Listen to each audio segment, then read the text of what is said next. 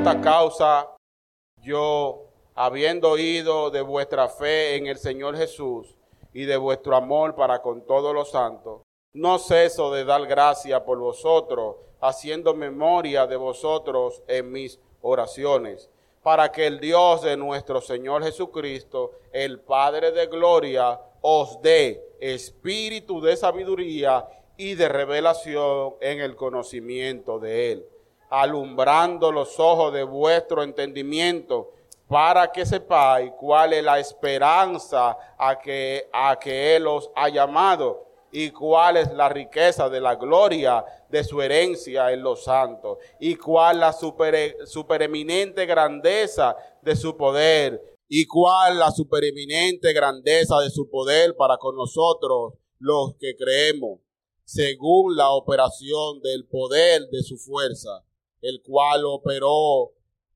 operó en Cristo, resucitándole de los muertos y sentándole a su diestra en los lugares celestiales, sobre todo principado y autoridad y poder y señorío, y sobre todo nombre que se nombra no solo en este siglo, sino también en el venidero. Y sometió todas las cosas bajo sus pies y lo dio por cabeza sobre todas las cosas a la iglesia, la cual es su cuerpo, la plenitud de aquel que lo llena, que todo lo llena en todo.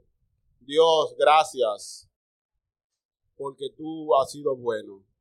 Gracias, Señor, porque tú has revelado tu palabra, Señor. Lo que antes era, era un misterio, tú lo has revelado.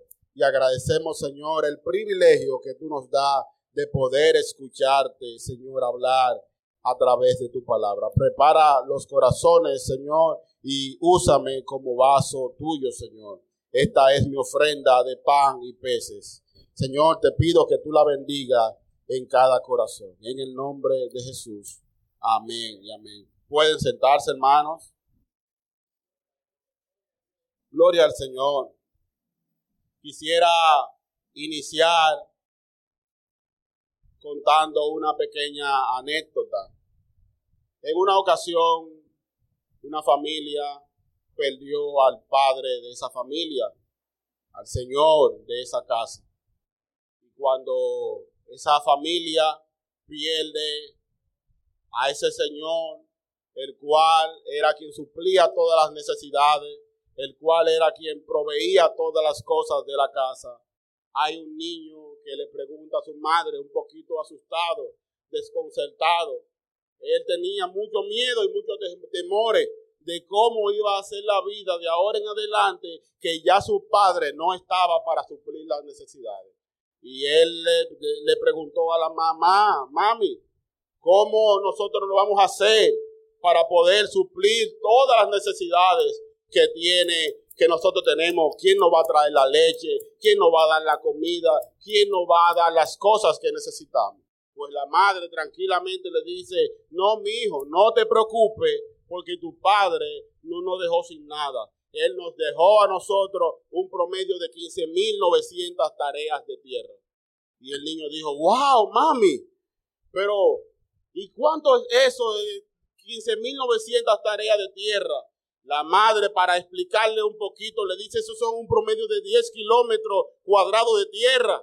Le dice, oh, mami, pero ¿y cuánto es eso? 10 kilómetros cuadrados de tierra. Y la mamá le dice, bueno, mi hijo, eso es un promedio de algunos 10 mil metros cuadrados de tierra. Y él le dice, pero mami, pero y entonces, ¿cuánto es eso en dinero? Y ella le, ella le responde, es un promedio de 100 millones de pesos, mi hijo. Nosotros somos ricos. Y le dice el, el niño, mami, ¿y cuánto peso hay en un millón? El niño no sabía, no tenía idea ni siquiera de la posesión que él tenía. Él no sabía lo que tenía. Él no conocía en nada lo que eh, su papá le había dejado. Sin embargo, este niño era rico. Él tenía posesiones, sabía que no iba a morir de hambre porque su madre le decía, pero no lograba entender la magnitud de lo que su papá le había dejado. Es igual a un hombre no letrado, que no sabe leer, es traído desde el campo, no tiene ni siquiera, no sabe ni siquiera escribir su nombre. Y por algunos movimientos alguien lo ayuda y le consiguen un trabajo en el Banco Central de la República. Y cuando lo visten todo trajeado, muy bien, él llega, hay un letrero que dice Banco Central de la República, encuentra a todo el mundo bien trajeado y le dice, bienvenido, qué buen trabajo usted tiene. Y usted no sabe dónde usted está. Y él se pregunta por dentro, realmente, yo no sé dónde estoy. Él no sabe ni siquiera cuánto le iban a pagar. Él no conocía ni siquiera en el lugar donde se encontraba. Él no sabía el privilegio que tenía de trabajar en el Banco Central de la República Dominicana. Asimismo, mis hermanos, es el creyente que no conoce las riquezas de Dios en Cristo Jesús.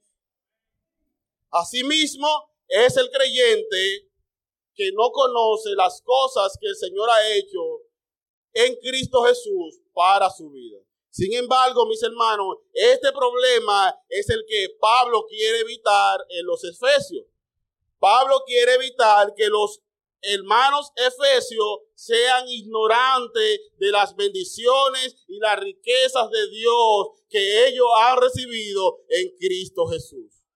Esa es la ignorancia, mis hermanos, que él está intentando evitar desconocer lo que Dios ha hecho por nosotros. En Cristo nos hace vivir un evangelio lleno de carencias espirituales, mis hermanos. Mientras somos ricos, incertidumbre sobre el futuro cuando el Señor ya pagó nuestro futuro. Sin esperanza cuando tenemos una esperanza confiable y gloriosa en Cristo. Bendito sea el nombre del Señor. Y recuerde que es el apóstol Pablo que le escribe esta carta a, los Efesios. El apóstol había visto un poquito de la gloria venidera. El apóstol tenía una mente un poquito más allá de lo que los efesios habían visto. Y es por esto que él escribe y le habla en la carta de Efesios, porque él está interesado en que cada creyente conozca sus riquezas en Cristo Jesús. Por eso el apóstol Pablo hace esta oración. Y este primer punto que yo quiero que veamos, mis hermanos, es la oración de un pastor por sus ovejas. Yo quiero que usted me acompañe y lea el versículo 15 nuevamente conmigo. Por esta causa también yo, habiendo oído de vuestra fe en el Señor Jesús, y de vuestro amor para con todos los santos, dice él, no ceso de dar gracias por vosotros, haciendo memoria de vosotros en mis oraciones. Aquí está la causa de la oración, de la oración. Por esta causa, dice el apóstol Pablo, yo no ceso. La causa eran todas las bendiciones en Cristo Jesús que ellos habían recibido por lo que él estaba orando. Yo quisiera que hagamos un pequeño recuento de lo que nuestro maestro y predicador de la semana pasada nos mostró de las riquezas que ellos habían recibido en Cristo y que el apóstol Pablo le quiere resaltar en esta oración. En el capítulo 1, si usted va al versículo 4, se va a encontrar que dice, según nos escogió en él antes de la fundación del mundo. Esta es la primera bendición. Él nos escogió en Él antes de la fundación del mundo. En el versículo 5, usted se va a encontrar con otra gloriosa bendición en amor, habiéndonos predestinado para ser que adoptado. Él nos adoptó. Si usted va al versículo 6, también encontrará otra gran promesa, otra gran bendición para la alabanza de la gloria de su gracia, con la cual nos hizo aceptos en el amado. O sea, Cristo a través de su muerte nos aceptó y nos hizo partícipe de la gloria de Dios porque ya nos aceptó. En el versículo 9 hay otra gloriosa bendición que el apóstol Pablo resalta, que el Señor ha hecho por nosotros, dándonos a conocer el misterio. Él nos reveló un misterio y Él está interesado que nosotros sepamos este misterio. Siga un poquito más para abajo, hermano, se va a encontrar en el verso 11 que Él nos ha hecho herederos. Dice, en Él mismo tuvimos herencia, habiendo sido predestinado conforme al propósito del que hace todas las cosas según el destino de su voluntad. O sea, ahora ya no somos unos bastardos, ahora ya no somos personas alejadas de la gloria de Dios, ahora tenemos herencia en Cristo Jesús. Somos herederos. Y en el versículo 3 encontramos otra bendición que el Señor nos quiere resaltar. En Él mismo vosotros, habiendo oído la palabra de verdad, el evangelio de vuestra salvación, y habiendo creído, fuiste sellado con el Espíritu Santo de la promesa. Ahí está, mis hermanos, la causa por la que el apóstol Pablo estaba orando. Estas bendiciones es la que le dice, por esta causa también yo oro al Señor. Y no ceso, no era una oración de un día sí un día no. Dice la Biblia que el apóstol oraba, que no cesaba de dar gracias a Dios en Cristo Jesús por todas las bendiciones que él había recibido y que los efesios habían recibido por medio de la cruz de Cristo. Nuestra fe y el amor entre nosotros, mis hermanos, causa un ruido. Fíjense que lo que hace que el apóstol Pablo ore por ellos es que él había oído. En el versículo 15 dice que él había oído de vuestra fe y de vuestro amor entre todos los santos. Nuestra fe, hermano, causa un ruido. El mundo va a hablar de nosotros cuando vea nuestra fe. El mundo va a hablar de nosotros, a favor de nosotros, cuando vea que nos llevemos bien. El mundo va a hablar de nosotros cuando vea el amor del Señor. Y también Dios levantará hombres para que oren por nosotros cuando vean que nos amamos los unos a los, a los otros. En el verso 16, mis hermanos, usted va a encontrar algo interesante. Dice, no ceso de dar gracias por vosotros, haciendo memoria de vosotros en mis oraciones.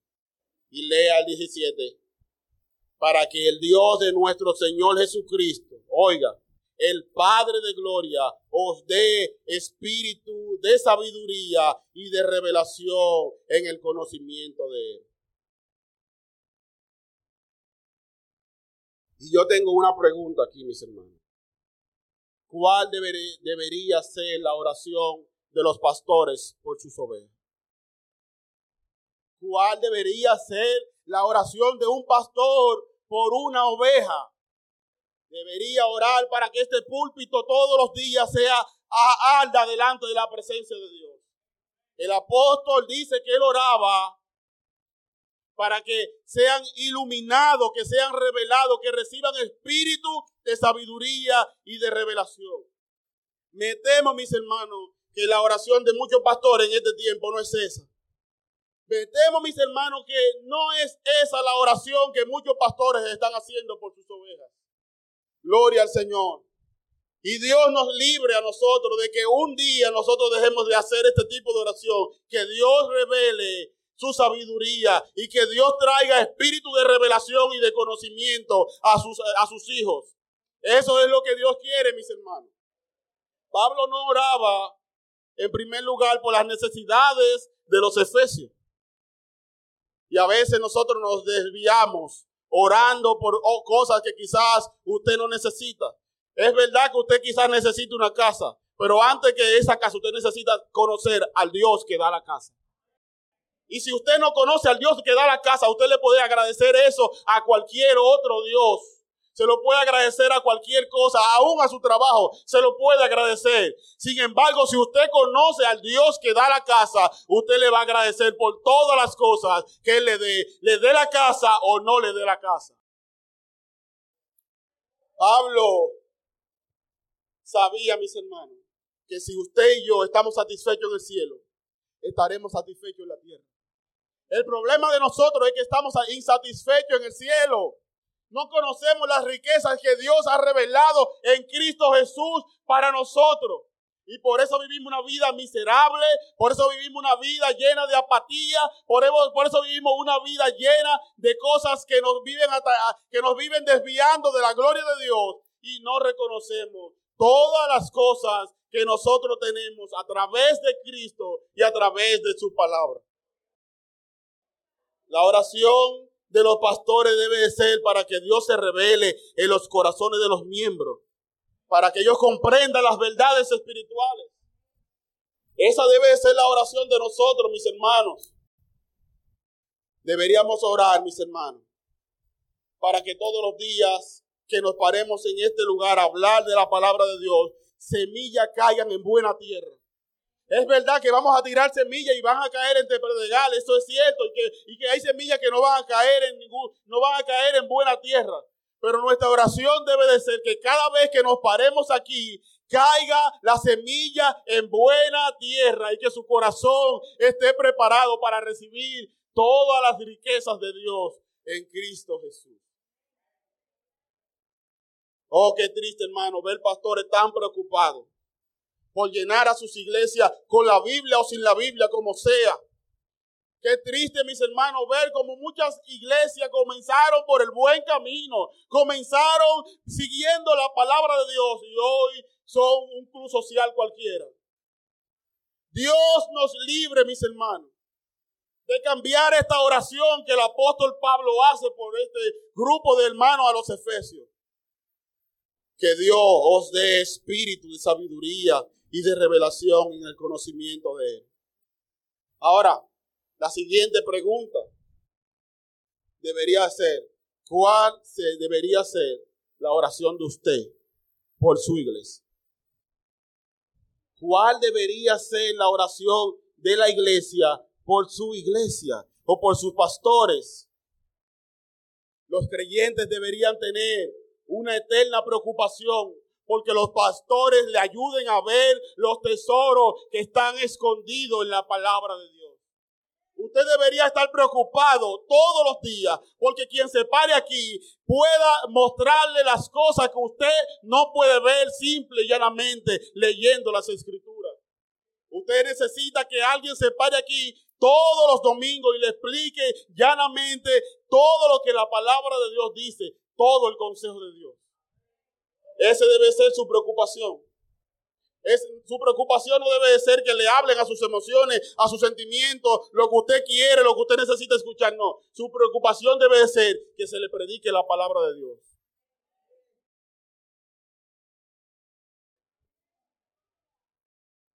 Mi hermano, huya de este lugar cuando aquí se comience a predicar un evangelio que no sea el que está en la palabra de Dios. Huya como que el infierno le está cayendo atrás. Corra de este lugar, porque ya dejó de llamarse iglesia de Cristo. Huya de este lugar cuando usted comienza a escuchar que le hablen a sus emociones, que le digan que usted todo lo puede, lo puede hacer en usted sin necesidad de Cristo. Huya de este lugar. Cuando Dios comienza a ser un, objeto para sus cosas, huya de este lugar. Y si alguien va a escuchar este mensaje en las redes sociales, huya también de ese lugar. Y yo le quiero hacer una pregunta. ¿Quién está más perdido? ¿Quién está más perdido? Eh, la persona que está en una discoteca sabiendo que un día va a morir y va a despertar muy probablemente en el infierno o aquel que está en una iglesia que está recibiendo falsas enseñanzas. ¿Quién está más perdido? Porque le aseguro que el que está en la iglesia cree que un día despertará en la presencia de Dios. Gloria al Señor. Por eso la mayor oración suya por su iglesia debe ser la misma que hizo el apóstol. Que el Señor os dé espíritu de sabiduría y de revelación en el conocimiento de Él. Ahora, una pregunta muy interesante sería si los creyentes pueden vivir una vida en Cristo Jesús ignorando las riquezas que tienen. Si pueden ser creyentes verdaderos. Si se puede ser un buen creyente aún ignorando esas verdades.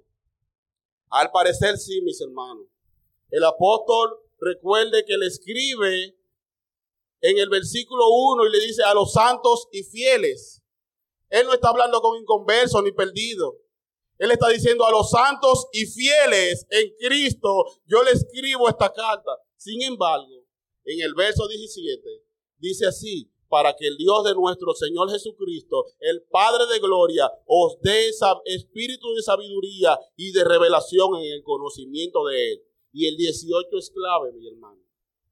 Alumbrando los ojos de vuestro entendimiento. Ellos eran los santos y fieles. Sin embargo, necesitaban que se le alumbrara los ojos de su entendimiento. Al parecer algo ellos no estaban comprendiendo. Al parecer ellos eran ricos como aquel niño que le narré al principio, pero no podía comprender la dimensión de las cosas que él tenía en Cristo Jesús. Por eso el libro de Juan, capítulo 17, verso 1, dice claramente, verso 3, dice que en él, en Cristo Jesús, nosotros debemos de conocerle. Busque Juan 17. Bendito sea el Señor. Juan 17, 3. Gloria al Señor. Dice Juan, vamos a leerlo desde el verso 1. Estas cosas Jesús, habló Jesús, levantando los ojos al cielo, dijo, Padre, la hora ha llegado. Glorifica a tu Hijo para que también tu Hijo te glorifique a ti, como le has dado potestad sobre toda carne para que dé vida a todo lo que le diste. Oigan el verso 3. Y esta es la vida eterna, que te conozcan a ti, el único Dios verdadero, y a Jesucristo, a quien has enviado. ¿Cuál es la vida eterna? Que te conozcan a ti, Jesús, esa es la vida eterna, que nosotros podamos recibir el alumbramiento del Espíritu Santo en la persona de Jesucristo, que nosotros podamos entender cada una de las riquezas del Señor en nuestras vidas. El trabajo del enemigo claramente es cegar el entendimiento de los perdidos. Pero eso es en el mundo. En la iglesia el trabajo del enemigo es hacernos ignorar esas verdades mantenernos ignorando de que somos ricos y que tenemos todo en Cristo, que estamos completos en Él. Bendito sea el Señor. La Biblia dice en 2 de Corintios 4:4, en los cuales el Dios de este siglo ha cegado el entendimiento de los perdidos para que no le resplandezca la luz del Evangelio Jesús dijo, y conoceréis la verdad, y la verdad os hará libre. Y después dice, yo soy el camino, la verdad y la vida. Bendito sea el Señor. Mis hermanos, el trabajo de Satanás durante toda la era de la iglesia es hacernos creer que no somos nada y que no tenemos nada en Cristo. Es desviarnos. Satanás no quiere que tú sepas todas las cosas que Dios ha hecho por ti. Porque cuando tú comprendes todas las cosas que Dios ha hecho por ti, pues entonces de alguna manera tú vas a ser más agradecido. Yo sé que a todos nos pasa, nos pasa que después que estamos adultos reconocemos todo lo que Dios, lo que nuestros padres hicieron por nosotros. Cuando muchachos usted no entendía las cosas que ellos hacían, cómo esa nevera se llenaba, como cuando usted decía, tengo hambre, aparecía algo, usted no entendía eso. Sin embargo, cuando usted es adulto, usted puede comprender todo lo que el Señor ha hecho en Cristo Jesús por nosotros. Cuando usted crece espiritualmente. Ahora, yo quiero que en nuestro segundo punto nosotros veamos los que los creyentes deberíamos poder ver en Cristo Jesús. Nuestros ojos son alumbrados cuando venimos al Señor. Nuestros ojos son despertados. Nuestros ojos son abiertos. Se nos quita la venda que teníamos anteriormente. Ya no somos ciegos. Ya podemos ver. Pero el Señor, a través del apóstol Pablo, le dice a los efesios que Él quiere que nosotros veamos la esperanza que tenemos, las riquezas y el poder que está con nosotros. Bendito sea el Señor vamos a ver la esperanza. Verso 18. Alumbrando los ojos de vuestro entendimiento. Esa es la oración que él hace. Yo quiero orar por ustedes. Yo oro por ustedes para que Dios les dé un espíritu de sabiduría y para que Dios le dé un espíritu de entendimiento y para que sean alumbrados vuestros ojos, para que sepáis cuál es la esperanza a la que los ha llamado. Mis hermanos, yo quiero que tú sepas, yo quiero que tú entiendas esta mañana que tú no eres un desesperanzado, que tú no eres una persona abandonada en esta tierra solo, no, no, no.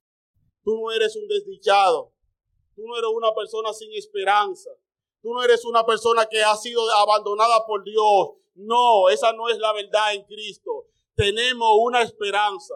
Tenemos a un Dios que ha pagado todo por nosotros. Tenemos una esperanza de que un día no muy lejano nos vamos a ver delante de la presencia de Él. Tenemos una esperanza de que Él ha pagado en Cristo Jesús todas nuestras necesidades y que estamos satisfechos en Él.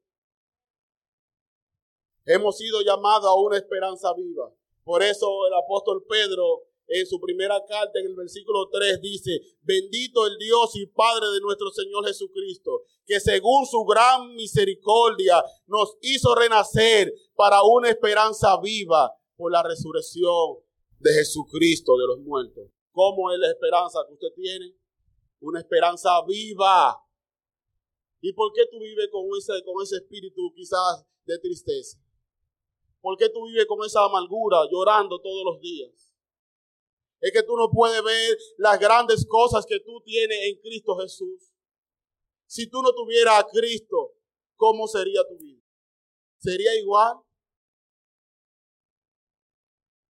pues tú deberías gozarte cada día de que Dios en Cristo Jesús ha tenido misericordia de tu vida.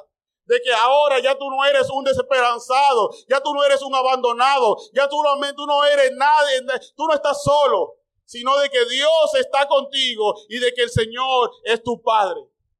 David dijo, aunque mi padre y mi madre me dejaran, con todo Jehová me recogerá.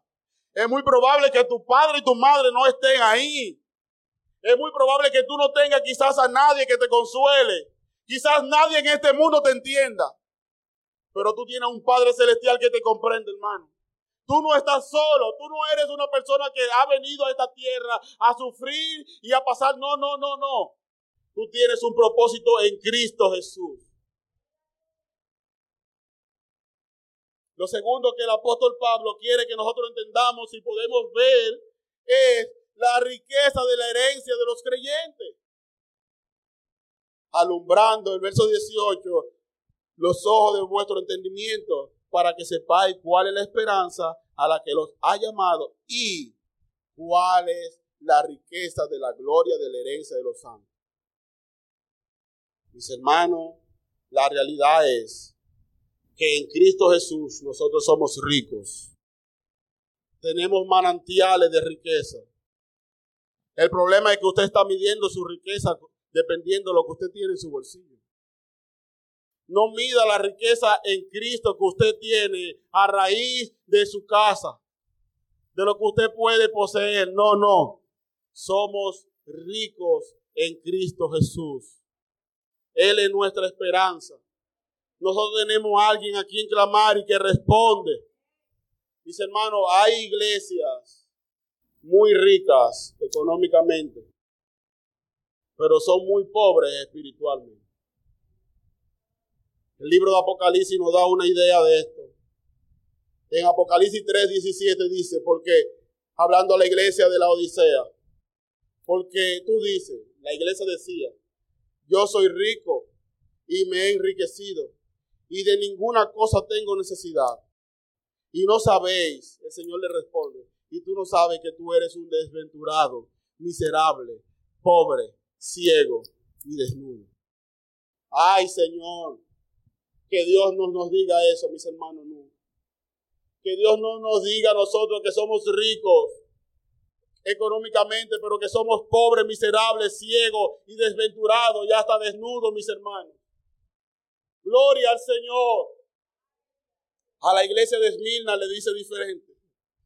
2.9 de Apocalipsis. Yo conozco tus obras y tu tribulación. Incluso conozco tu pobreza. Y ahí mismo le dice, pero tú eres rico. Ese debería ser el mensaje que Dios nos dé a la iglesia Monte de Alabanza. Ese debería ser la palabra que Dios nos dé. Yo conozco tu tristeza. Yo conozco tus tribulaciones. Yo conozco tu agonía, yo conozco tus lágrimas cuando tú estás solo y cuando tú estás sola en tu casa. Yo te he visto llorando en tu almohada. Sin embargo, yo puedo decir que tú eres rica, que tú eres rico, porque tú me tienes a mí. Como Dios le decía a los levitas, ustedes no le toca heredad, yo soy su heredad. Así Dios te dice en esta mañana, tú yo soy tu heredad. Yo soy tu heredad. ¿Usted quiere alguna cosa más que tenerlo a Dios como tu heredad? Usted poder estar satisfecho en Dios, en Cristo Jesús. Que usted diga, puede que en esta tierra me falte todo, pero a mí yo siento como si no me faltara nada. El rico puede decir, yo lo tengo todo, pero vivo una vida como si me, lo, me faltara todo. Bendito sea el Señor. Y lo último que el Señor quiere que nosotros veamos en la carta de Efesios, en esta oración, y que nosotros podamos ver si el Señor alumbra nuestro entendimiento, lo que el Señor quiere que nosotros veamos es la grandeza del poder que opera en nosotros la grandeza de ese poder que está operando en nosotros. Verso 19. ¿Cuál la supereminente grandeza? Oigan qué palabra usa. La supereminente grandeza de su poder para con nosotros, los que creemos. Es algo exclusivo para ti, según la operación del poder de su fuerza, la cual operó en Cristo resucitándole de los muertos y sentándole a su diestra en los lugares celestiales. Es interesante que tú sepas que el poder que está operando en ti ahora mismo, ahora mismo, sentado ahí tranquilo, ahora mismo, el poder que está operando en ti no es un poder cualquiera. Es el poder que operó en Cristo Jesús para resucitarle de los muertos. Si eso no despierta un gloria a Dios en ti, hermano, Oh, mis hermanos, el poder que resucitó a Cristo después de tres días de muerto, ese mismo poder ahora mismo, en este instante, te tiene sentado a ti ahí. Y ese poder garantiza nuestra esperanza y nuestra herencia en Cristo Jesús. Es una garantía que Dios nos da. Yo no le voy a mandar un ángel para que operen ustedes, no. Yo no le voy a mandar a ustedes un mensajero, otro hombre. No, no, no, no. Yo le voy a mandar el poder que operó en Cristo, mi hijo. Se lo estoy poniendo a ustedes, dice el Señor. Ese poder es, es, completo para satisfacer todas tus necesidades. Óyeme, lo que Dios no ha hecho contigo no es por falta de poder. Es porque Él no ha querido, pero cuando Él quiera, Él lo va a hacer porque hay poder. Poder hay para hacer lo que Él quiera en tu vida. Poder tenemos de más. El poder que operó en Cristo resucitándole de los muertos ahora mismo está sobre tu vida. Y Él está dispuesto, ese poder está en Cristo Jesús, está para garantizar todo lo que Dios quiere hacer contigo. Aún tus debilidades, esas flaquezas, que tú a veces caes, que tú dices, yo no puedo, Señor, yo necesito que tú me cambies. Descansa, que el poder que está operando en ti, un día lo va a lograr, hermano. Óyeme, no crea que tú vas a quedar en, el, en un hueco escondido y que nadie te va a sacar de ahí. No crea que esta agonía que tú estás viviendo hoy se va a quedar ahí, no. El poder que operó en Cristo, que lo resucitó, ya cuando quizás los discípulos habían perdido la esperanza, ya cuando ya no había esperanza, ese poder resucitó a Cristo. Si no hay esperanza en el problema que tú estás pasando, confía que el poder que le resucitó a Él está operando en ti. Y quiero que sepa que tú no tienes tres días de muerto. O sea, te queda vida. Dios lo puede seguir haciendo mientras estés vivo. Gloria al Señor. Gloria a Dios. Mis hermanos, Cristo ahora mismo está reinando con poder y gloria. Él no resucitó para que le veamos en la cruz solamente. No, no, no, no. Él resucitó para reinar. Él está sentado a la diestra del Padre, reinando con poder y gloria. Lea conmigo el verso 21 y el 22.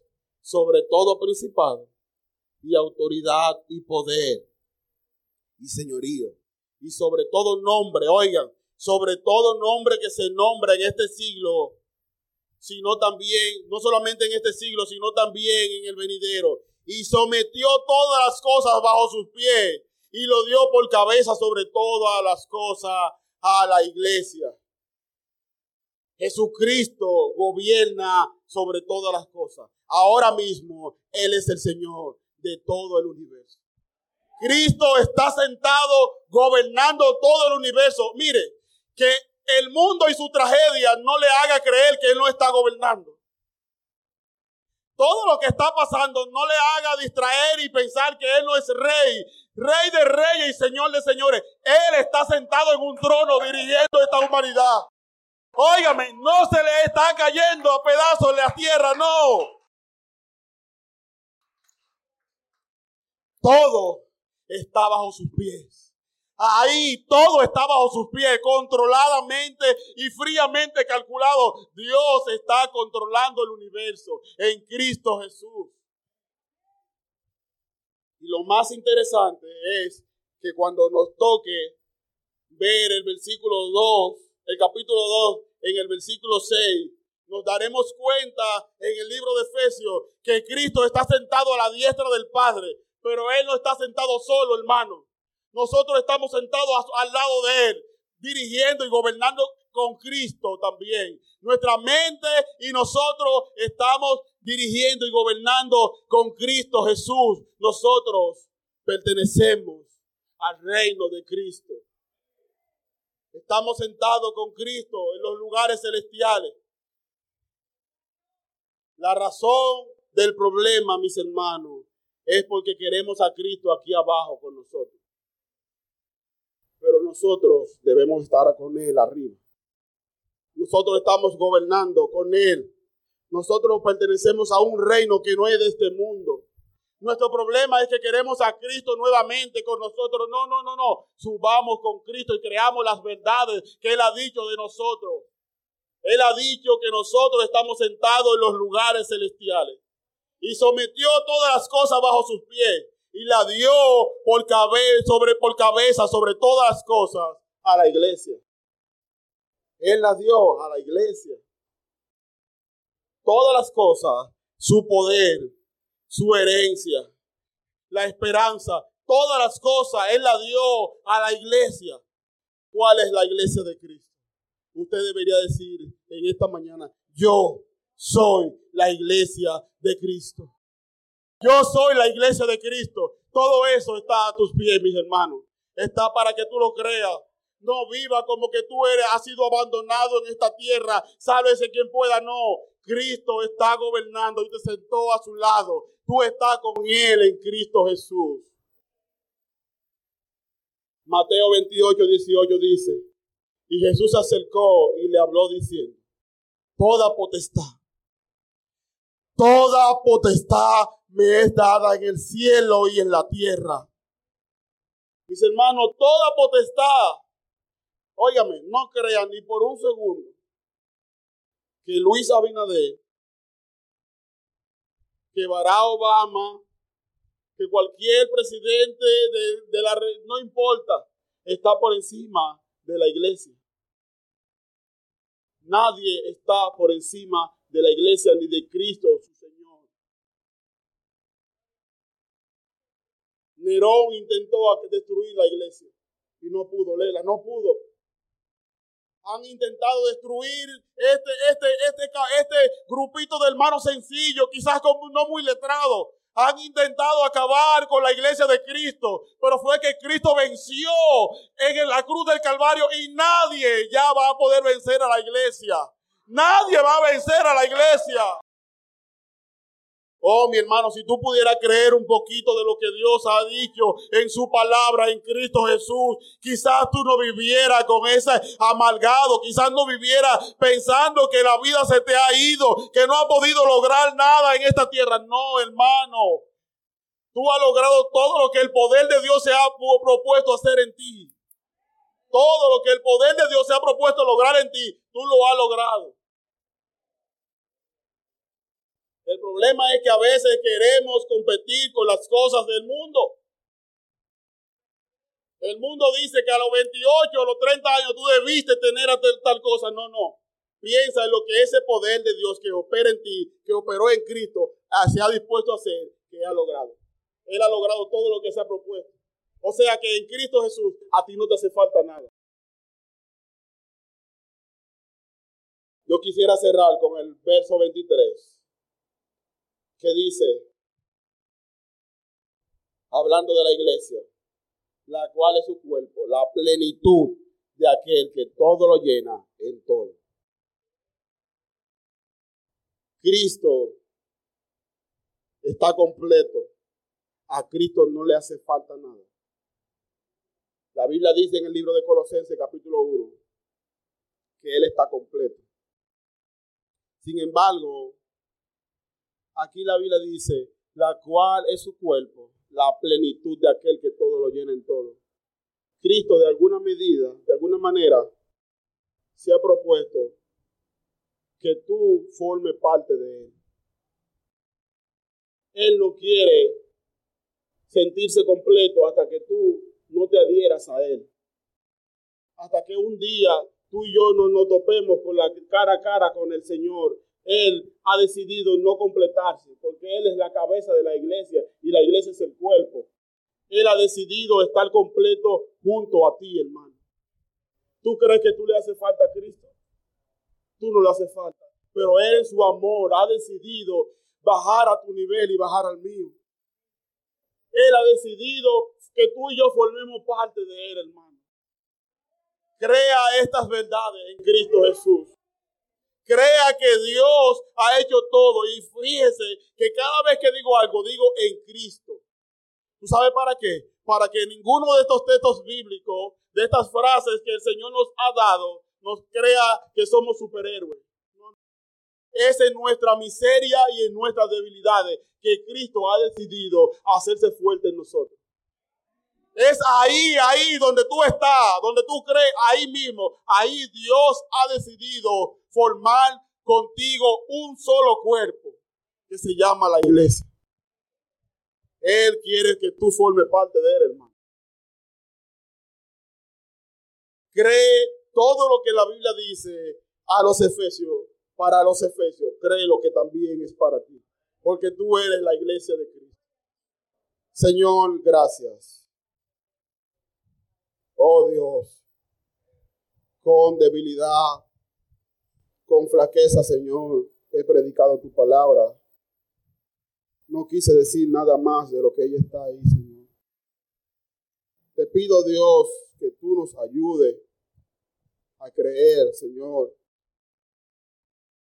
todas tus revelaciones, Señor. Necesitamos creerla para no vivir, Señor, en pos del mundo. Necesitamos vivirla, Señor, Ayúdanos, Espíritu Santo. Llévate de nosotros, Señor, esta mentalidad mundana, apática, una mentalidad que va de los logros humanos, detrás de los logros, detrás de las cosas mundanas, Señor. Ayúdanos a vivir con una mente celestial, sentado en Cristo Jesús, en los lugares celestiales que estas verdades se queden clavadas en nuestras vidas y en nuestros corazones. En el nombre de Jesús.